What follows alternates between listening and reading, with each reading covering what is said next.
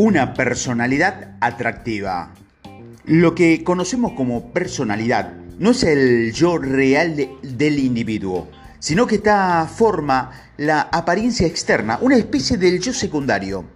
De esto empezamos a hablar en el audio anterior que trataba sobre la singularidad, esa máscara, es el significado de personalidad, es la experiencia externa del individuo representando su papel en el gran drama de la vida. Este individuo puede alterar y cambiar su personalidad, al igual que el actor tiene la posibilidad de cambiar su máscara y su vestido si haya otra característica más deseable. Sin embargo, aunque la personalidad no es el yo real, juega un papel importante en el drama de la vida, especialmente porque el auditorio se fija más en la personalidad de lo que lo hace en el individuo real que se oculta tras la máscara. Por ello, es adecuado que el individuo cultive y adquiera una personalidad que resulte atractiva a su auditorio y que lo convierta en aceptable para ellos. Esto no, no es predicando el engaño, Consideremos que la individualidad o la singularidad es el ser verdadero y creemos que la persona debe desarrollarse a sí mismo lo máximo que pueda siguiendo las leyes del desarrollo individual. Sin embargo, mientras debamos llevar una personalidad en esta vida, creemos que no solo le interesa, sino que además tiene la obligación de hacer que esa personalidad sea tan agradable y atractiva como él puede lograr ya sabe que independientemente de lo bueno, inteligente y elevado que un hombre pueda ser, si lleva la máscara de una personalidad desagradable o poco atractiva, se estará situando a sí mismo en desventaja y ahuyentará a personas que podrían beneficiarlo y que estarían encantados de amarlo si pudiera verlo detrás de su fea máscara. Al hablar de máscaras desagradable o poco atractiva, tampoco estamos hablando de la apariencia física de la persona. Aunque es cierto que el aspecto físico en algunos casos tiene mucho que ver, hay un encanto en la personalidad que trasciende como mucho la apariencia física.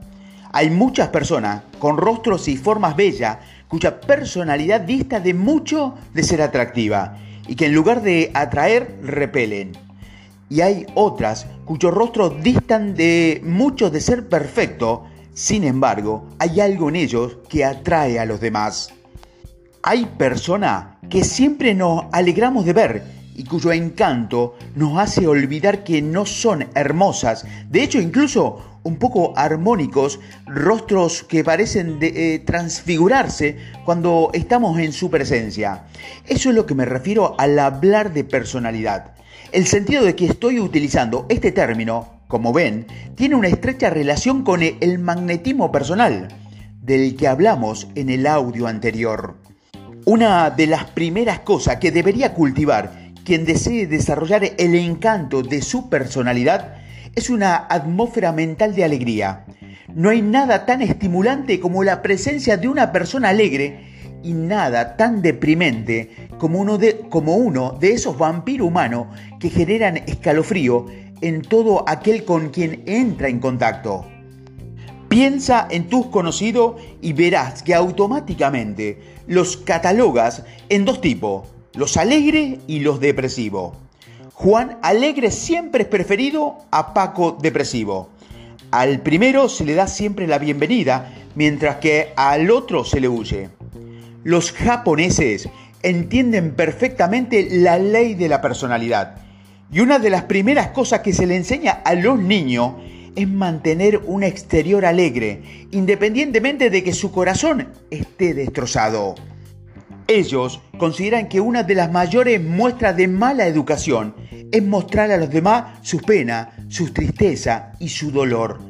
Esta faceta la reserva para la privacidad de su recámara, mientras que al mundo exterior le presentan siempre una sonrisa feliz y luminosa. En esto son muy sabios por varias razones. Primero, al actuar así, inducen a sí mismo una actitud mental más alegre y positiva. Segundo, atraen personas y cosas alegres gracias a la ley de la atracción. Y tercero, De este modo, presentarán a los demás una personalidad atractiva, lo cual son aceptado por los demás, ya que trata de amistades como compañeros de trabajo. Los tristes suelen resultar poco atractivos y se los evita como a la peste. Todos tenemos ya bastantes problemas sin tener que cargar con los de los demás. Recuerda este antiguo dicho, ríe y el mundo reirá contigo. Llora y llorarás solo, pues esta vieja tierra necesita alegría, ya tiene suficientes penas. Así que cultiva la sonrisa, es un valioso bien de la personalidad.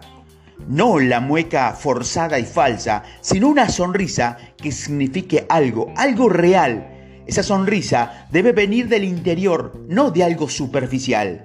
Si necesitas un patrón verbal sobre eh, en qué modelar el estado mental que produzca esa apariencia externa de la personalidad, puedes usar este brillante, alegre y feliz. Enmarcalo y cuélgalo en un lugar importante de tu galería mental.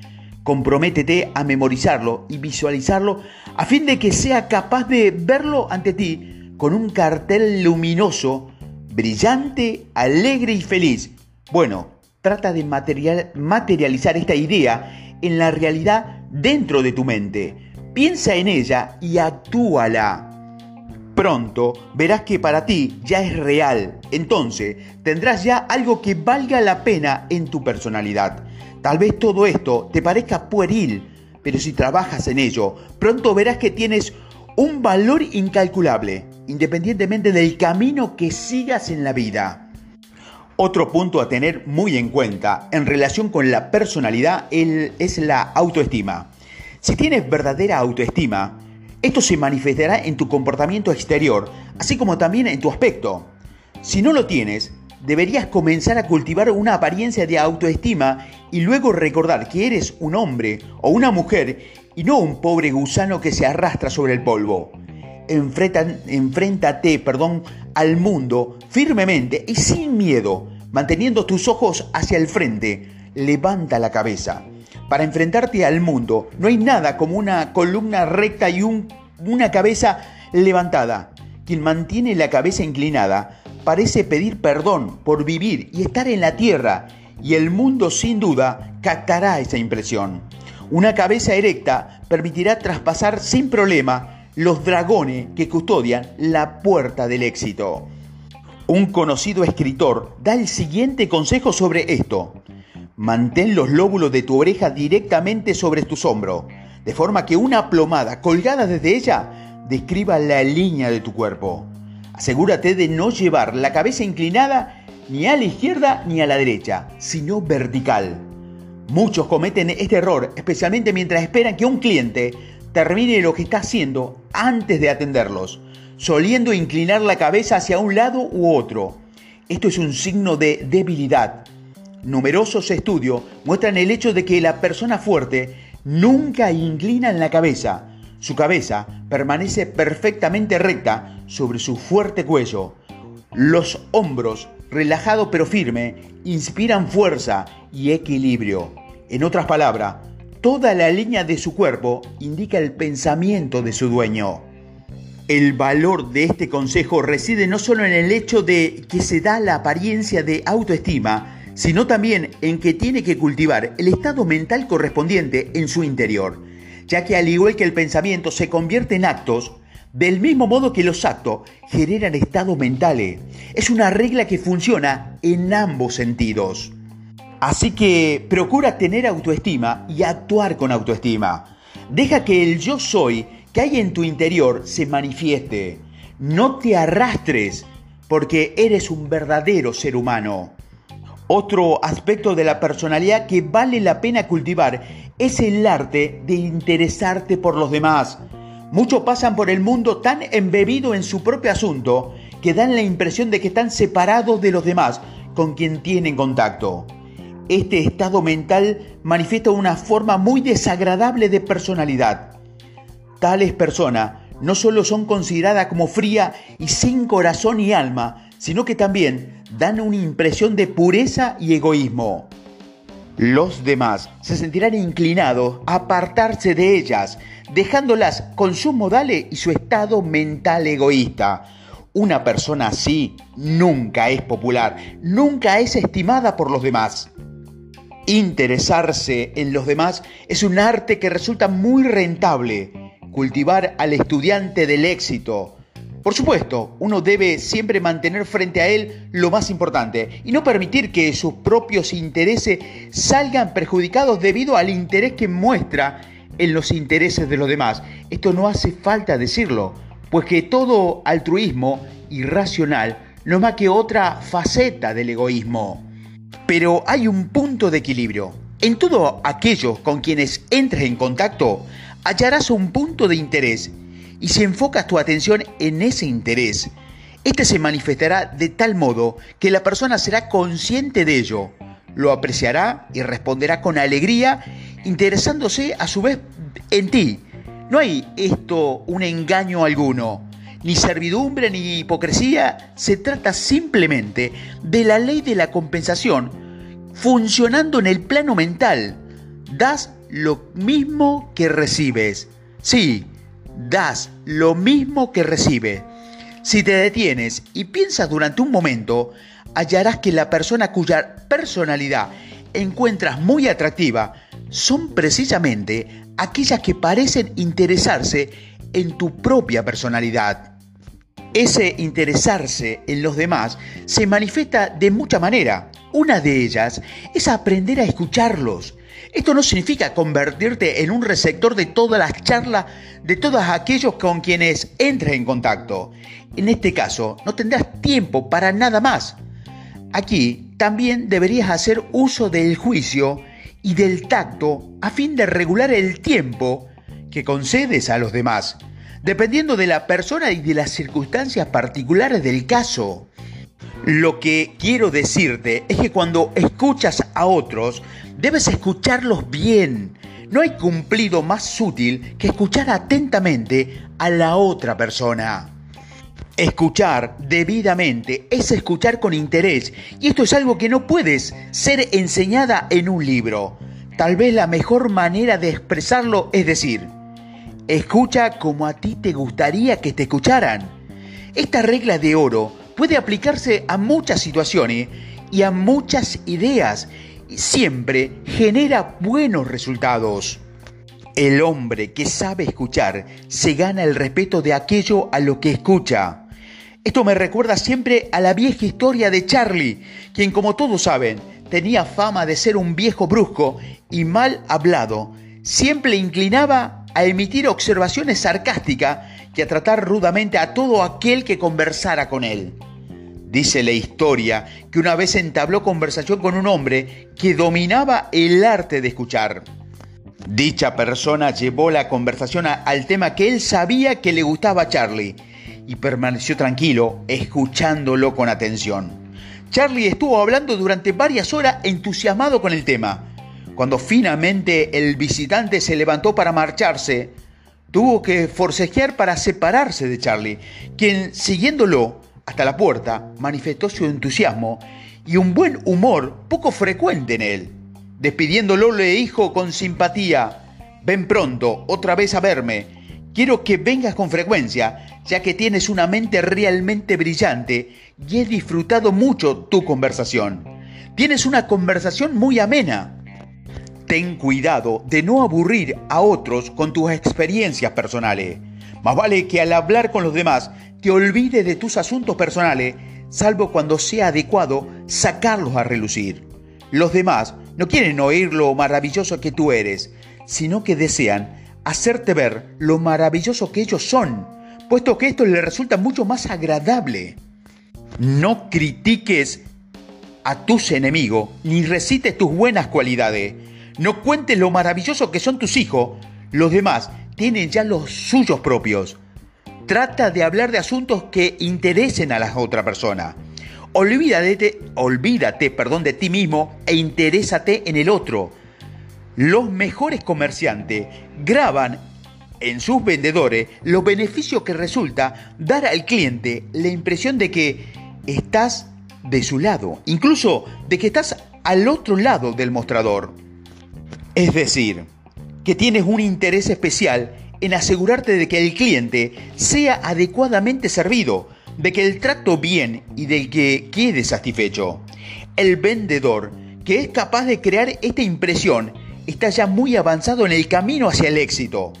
Todo esto es algo difícil de describir, pero un poco de observación, de reflexión y de práctica sobre los indicadores en los audios anteriores te ayudará mucho en este sentido. Sobre este tema dijo un conocido autor, supón, por ejemplo, que siendo comerciante profesional deseas aumentar tu negocio, ya sea que vendas bienes o servicios. Considerar el asunto como una mera y fría transacción, recibiendo el dinero del cliente y dándole el objeto de la compra, dejando que se vaya con la sensación de que no tiene ningún interés en él, más allá de obtener un beneficio, a la larga te perjudicará. Salvo, salvo perdón, que el cliente sienta que realmente te interesas en él y en sus necesidades y que sinceramente deseas mejorar su bienestar, la transacción será un fracaso y el negocio retrocederá. Si eres capaz de hacer que los clientes sientan que realmente tratas de proteger sus intereses tanto como los tuyos, tu negocio crecerá. Y esto lo lograrás sin que sea necesario dar un descuento ni un regalo. Se trata simplemente de que toda transacción, por pequeña que sea, la impregnes de vida y de interés. Este autor plasmó la idea con claridad y harías bien en seguir su consejo y ponerlos en práctica. Otro aspecto muy importante de la personalidad es el autocontrol, especialmente en lo que respecta a controlar tu carácter. La ira es signo de debilidad, no de fuerza. Aquello que pierde la, compostura automáticamente se coloca en desventaja. Recuerda el viejo dicho, si los dioses desean destruir a alguien, lo hacen iracundo. Bajo la influencia de la ira, el hombre hace todo tipo de locura que posteriormente lamenta. Arroja su juicio, su experiencia y su prudencia a la basura actuando como un loco. De hecho, la ira es una especie de locura. Si tienes una duda al respecto, observa cuidadosamente el rostro de la primera persona iracunda que te encuentres y verás lo irracional que parece y la locura con que actúa. Es bien sabido que quien se mantiene sereno mientras su oponente se enloquece, tiene ya todo a su favor.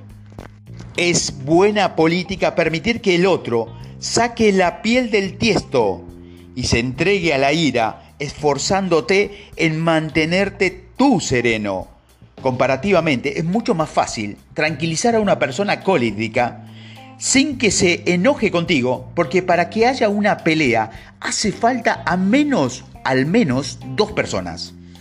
Verás que el hecho de controlar tu expresión y tu aspecto se confiere control sobre tu estado mental interno verás que si eres capaz de controlar tu voz, manteniéndola tranquila, serena y baja, no te dejarás arrastrar por la pasión e incluso notarás que al hacerlo, también la voz del otro gradualmente se tranquiliza, abandonando el tono elevado y amenazador.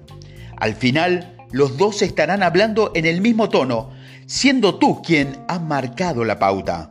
Vale la pena recordar esto. Ese control de la voz es un secreto que merece ser reconocido y practicado. Y ya que estamos hablando de la voz, me gustaría llamar tu atención sobre un control vocal más profundo, o mejor dicho, sobre cómo cultivar la voz. El hombre que posee una voz bien controlada, uniforme y agradable, aunque posee habilidades semejantes a los demás, siempre tendrá ventaja. El valor de una voz suave, flexible y vibrante es enorme. Si posees una voz así, eres afortunado. Si no lo posees, ¿por qué no comenzar a cultivarla? Por supuesto que puedes. El caso del famoso conferencista y locutor Nathan Shepard es muy conocido. Estas son sus palabras. Cuando decidí dedicarme a hablar en público, mis maestros pronosticaron que fracasaría. Mi pronunciación era mala y mis órganos vocales inadecuados. Para mí fueron palabras dolorosas y crueles, nunca las olvidaré. Sin embargo, estimularon en mí una decisión, un empeño que sin ella nunca habría tenido. No es que haya logrado nada extraordinario, no propuse de ello, pero he logrado ganarme la vida hablando en público y ya llevo en ella más de 20 años. No presumo de haber vencido los obstáculos y haberme recuperado de todas las frustraciones, pero sí he cultivado mi instinto vocal, he trabajado en las carencias y la retórica, me he esforzado a adecuar mi voz a mi sentimiento y dar lo mejor de mí. Tras estas palabras, cualquier cosa que añada sobre la posibilidad de mejorar la voz o la voluntad y la práctica sería superflua. Tienes que elegir el tipo de voz que creas más adecuado para tu trabajo y luego cultivarla con práctica, decisión y voluntad. Si el señor Shepard pudo convertirse en un locutor famoso con todos los obstáculos que tuvo que superar, tú también puedes hacerlo. Se me sugiere que diga también algunas palabras en relación con el cuerpo físico, como una parte importante de la personalidad, especialmente en lo que se refiere al andar. Pero no creo que sea necesario añadir lo que ya hemos dicho con relación a este tema, especialmente en lo que se refiere a la autoestima. Lo principal es cultivar un estado mental de autoestima y respeto por sí mismo y el resto seguirá como una consecuencia natural. El pensamiento se convierte en acción y aquel que posee una autoestima sin duda plasmará ese estado interno en cualquier acto físico, gesto o emoción y la tendrá tanto internamente como en el exterior. Por supuesto, debemos ser cuidadosos con nuestro aspecto externo, especialmente en lo que se refiere a la limpieza y al vestir. Debemos procurar que tanto el cuerpo como nuestra ropa estén limpias Ir bien vestido no significa ir siempre de etiqueta. De hecho, aquellos que visten bien suelen hacerlo con gran sencillez. Cultiva un gusto tranquilo y refinado, sin apavimentos ni espectacularidades. Lo más importante es siempre la limpieza. Resumiendo, quiero resaltar lo que llamamos personalidad. No es más que una máscara externa del individuo interior. Esa máscara puede ser cambiada mediante un esfuerzo de la voluntad, junto con un buen juicio e inteligencia. Primero, debemos hallar qué tipo de personalidad te conviene y luego ponerte manos a la obra para cultivarla. Forma una imagen mental de lo que deseas ser, luego piensa en ello, deseándolo, deseándolo perdón, ardientemente, después actúa en ese sentido, una vez y otra vez, ensayando tras ensayando, hasta que realmente materialices tu idea en la realidad objetiva. Crea un molde o un patrón mental y luego vierte en él tu material con asiduidad, pero lentamente. De ese modo saldrás el carácter y la personalidad que deseas y necesitas. Luego deberás pulir esa recién nacida personalidad hasta que irradie con el brillo de la cultura. Puedes ser lo que deseas ser, siempre que lo deseas con suficiente fuerza. El deseo es la madre de la realización. Recuerda una vez más la vieja norma, desear seriamente, esperar con confianza y actuar con resolución. Estos son los tres pasos que llegarán al logro. Ahora que te he dado este pequeño secreto del éxito, utilízalo. Ya todo depende de ti. Yo puse el botón. Tú debes hacer el resto. Es adecuado que el individuo cultive y adquiera una personalidad que resulte atractiva a su auditorio y que la convierta en aceptable para ellos. Si te detienes y piensas durante un momento, hallarás que las personas cuya personalidad encuentras muy atractiva son precisamente aquellas que parecen interesarse en tu propia personalidad.